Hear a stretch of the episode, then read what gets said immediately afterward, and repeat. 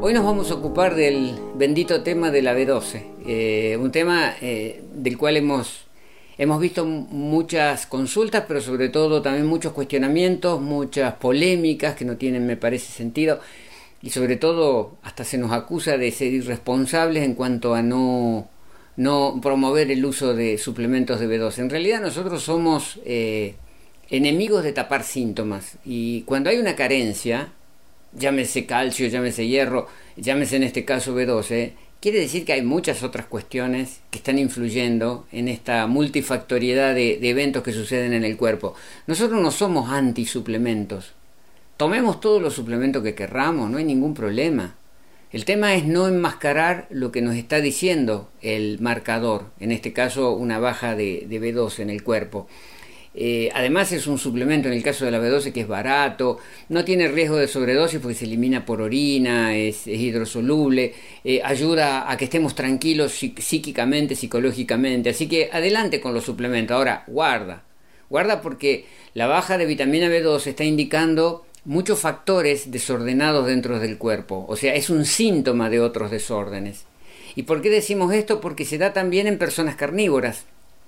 Si no, la carencia de B12 estaría solamente en veganos, pero se han hecho estudios, estudios nacionales, estudios internacionales, la carencia está en todos lados. O sea que no es un problema de qué como, sino es qué orden o qué desorden tengo. La B12 en realidad no es un alimento, no es un vegetal, no es un animal. Los animales la aportan porque la acumulan en sus estructuras. En realidad es un metabolito bacteriano, sería como, metabolito sería una cuestión técnica, vamos a hablar en términos de, de, la calle, eh, es como una caquita, las bacterias en caquitas en B12 ¿eh? y, necesitan precursores. ¿Qué bacterias son? Bueno, las que se usan a nivel industrial para hacer suplementos de B12, la pseudomona, la, la, propioni, son bacterias que hacen este metabolito a partir de los precursores. ¿Cuáles son los precursores? Bueno, la naturaleza. O sea, nuestros antepasados, los monos, ¿de dónde sacan la B12 y los precursores? Los precursores están en la tierra, están en las hojas. También ahí nos acusan de decir que habría que comer todo sucio. No, no es que hay que comer todo sucio, pero no con excesiva higiene. O sea, tenemos que buscar un punto medio. Porque obviamente siempre desde la naturaleza estamos recibiendo los precursores.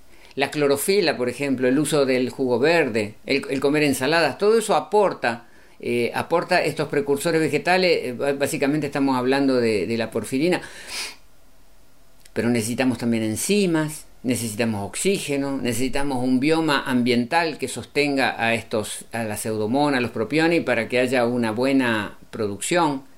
Entonces, eh, vemos que es un equilibrio. Ahora, comer proteína animal por la B12 me parece que es un absurdo, porque ellos lo llevan como reserva en sus tejidos, pero es sensible a la temperatura. Cuando nosotros cocinamos la proteína animal estamos generando una destrucción, se, se estima un 95% se destruye con el calor, más todos los problemas que después nos deja la proteína animal.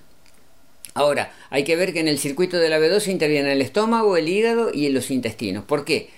Porque el estómago genera la separación de los bloques de, cobalamina con, con, la estructura proteica de apoyo. Entonces ahí se tienen que desdoblar estas estructuras para que después se pueda aprovechar. Ahí en el estómago se genera el factor intrínseco, que es un componente que ayuda después a la asimilación intestinal de la cobalamina.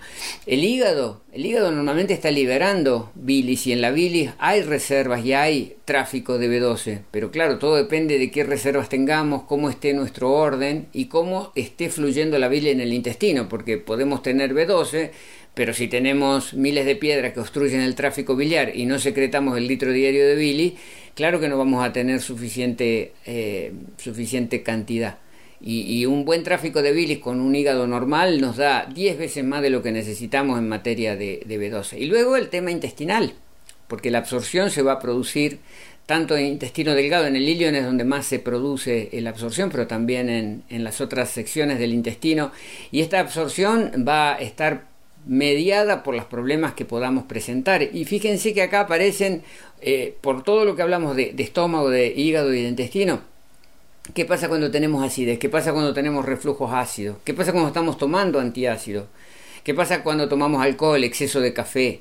Cuando estamos con desórdenes de glucosa y nos dan metformina? Cuando tenemos baja producción de ácido clorhídrico?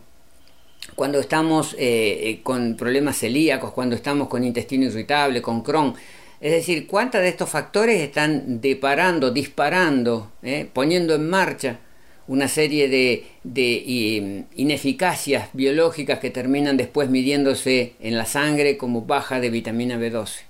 O sea, resumiendo, tomemos tranquilo todos los suplementos que querramos, pero no nos dormamos pensando que tomando suplementos los síntomas eh, van, a, van a resolver la causa profunda. La causa profunda la tenemos que resolver alineando nuestro cuerpo y a eso es lo que invitamos, a que alineemos con los seis andariveles, que alineemos toda la estructura para después empezar a estar tranquilos. Mientras tanto, tomamos los suplementos que sean necesarios. Esperemos que esto sirva de aclaración. Hasta la próxima.